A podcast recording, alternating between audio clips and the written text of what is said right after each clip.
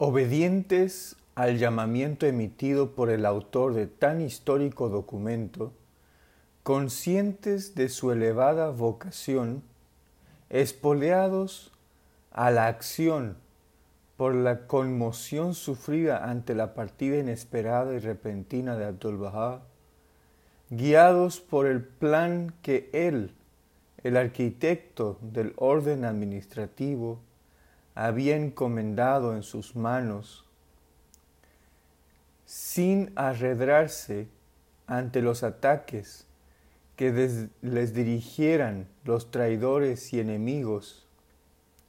celosos de su fuerza pujante y ciegos a su significado singular,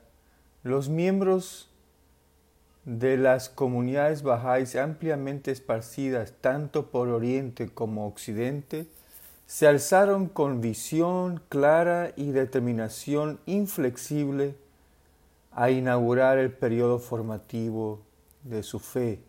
a asentar los cimientos de ese sistema administrativo de alcance universal destinado a convertirse en el orden mundial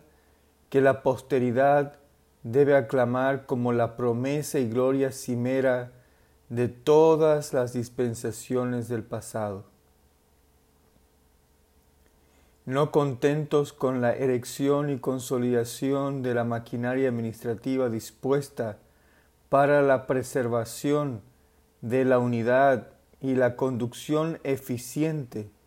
de los asuntos de una comunidad en constante expansión, los seguidores de la fe de Bahá'u'lláh resolvieron en el curso de los dos decenios que siguieron al fallecimiento de Abdul Bahá reafirmar y demostrar con sus actos el carácter independiente de esa fe, ensanchar todavía más sus límites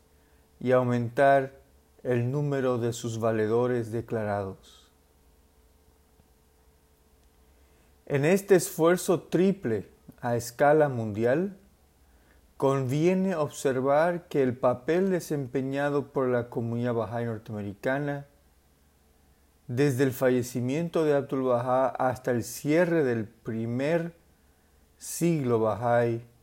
ha sido tal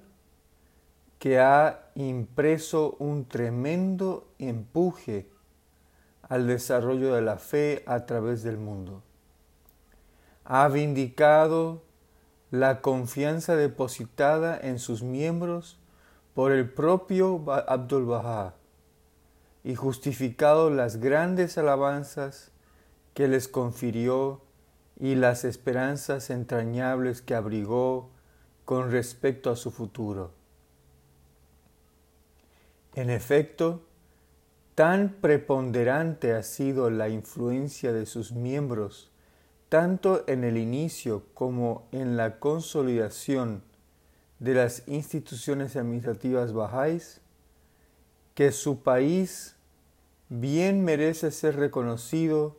como la cuna del orden administrativo que Bahá'u'lláh mismo había previsto y que el testamento del centro de su alianza había alumbrado.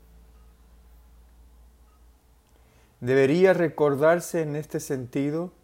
que los pasos preliminares encaminados a divulgar los alcances y funcionamiento de este orden administrativo que ahora iba a establecerse formalmente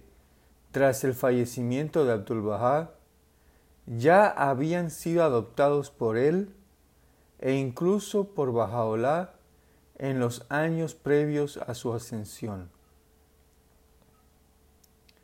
El nombramiento que él hiciera de ciertos creyentes destacados de Persia como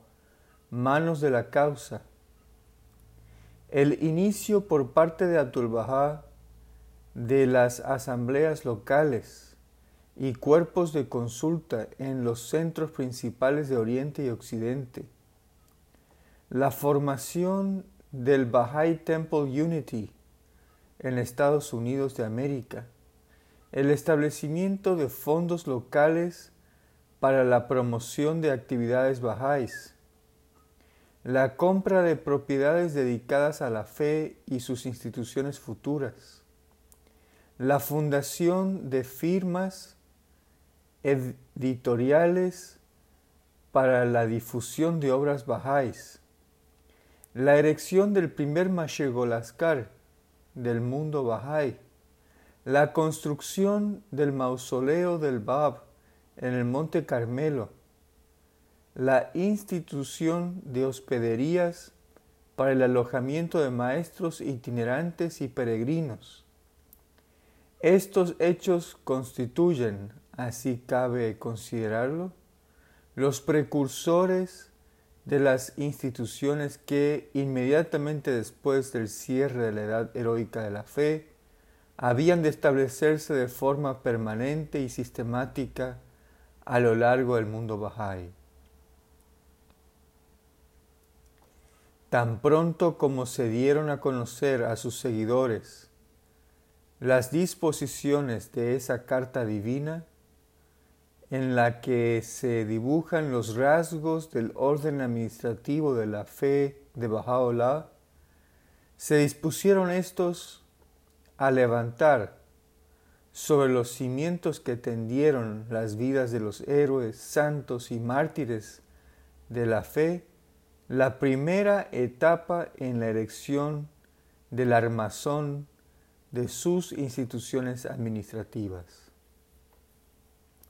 Sabedores de la necesidad de construir como primer paso una base amplia y sólida sobre la que pudieran levantarse ulteriormente los pilares de esa poderosa estructura, plenamente conscientes de que sobre estos pilares, una vez afianzados, debía al fin reposar la cúpula, el elemento final que coronaría el edificio entero, sin desviarse de su curso por la crisis que los violadores de la alianza habían precipitado en Tierra Santa, o por la agitación que los sediciosos habían provocado en Egipto, o por las perturbaciones producidas por la requisa que efectuara la comunidad chií sobre la casa de Bajaolá en Bagdad, o los peligros crecientes que arrostraba la fe en Rusia, o la burla y ridículo con que se saludó desde ciertos sectores que habían malinterpretado por completo su propósito las actividades iniciales de la comunidad Bahá'í americana, los constructores pioneros de un orden divinamente concebido emprendieron enteramente a una y a pesar de la gran diversidad de costumbres e idiomas que les caracterizaba, la doble tarea de establecer y consolidar sus consejos locales, elegidos por el conjunto de los creyentes, tarea destinada a dirigir, coordinar y ensanchar las actividades de los seguidores de una fe ampliamente extendida. En Persia, en Estados Unidos, en el dominio del Canadá, en las Islas Británicas, en Francia, en Alemania, en Austria, en India, en Birmania, en Egipto, en Irak, en el Turquestán ruso, en el Cáucaso,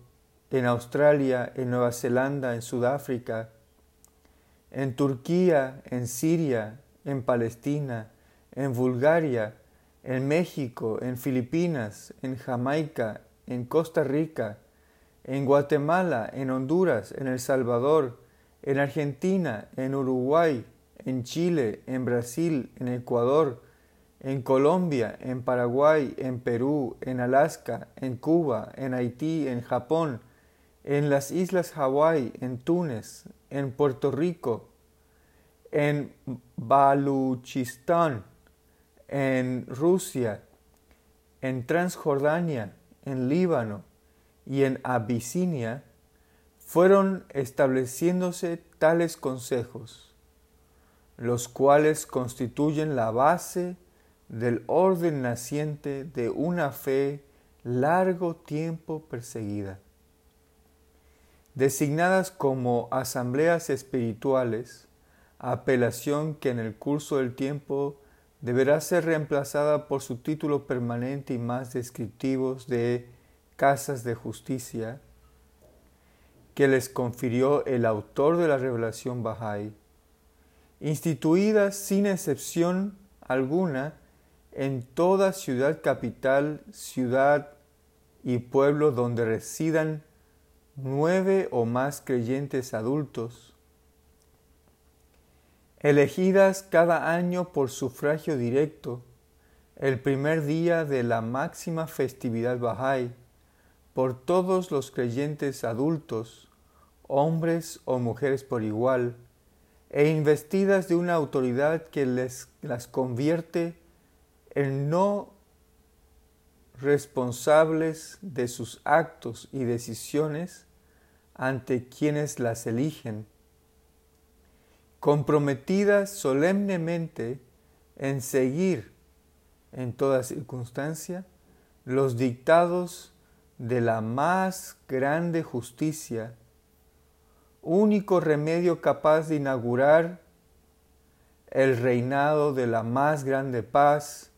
que ha proclamado Bajaolá y que habrá de establecerse en su día. Encargadas con la responsabilidad de promover en todo momento los mejores intereses de las comunidades que se hallan dentro de su jurisdicción, de familiarizarlas con sus planes y actividades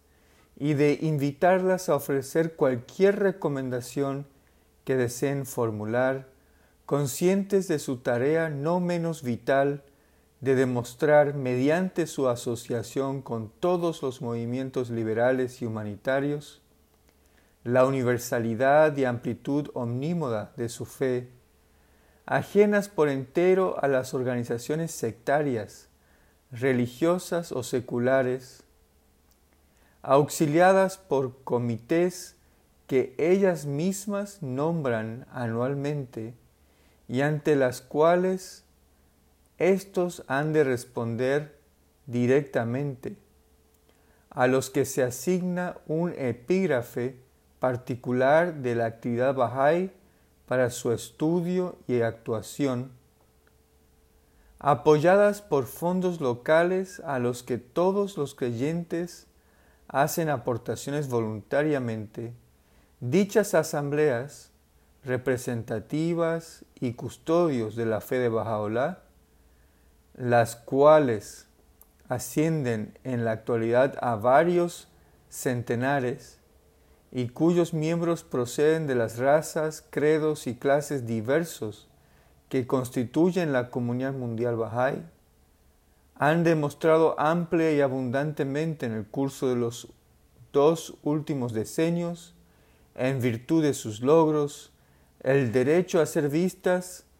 como los puntales de la sociedad Bahá'í, así como el fundamento último de su estructura administrativa.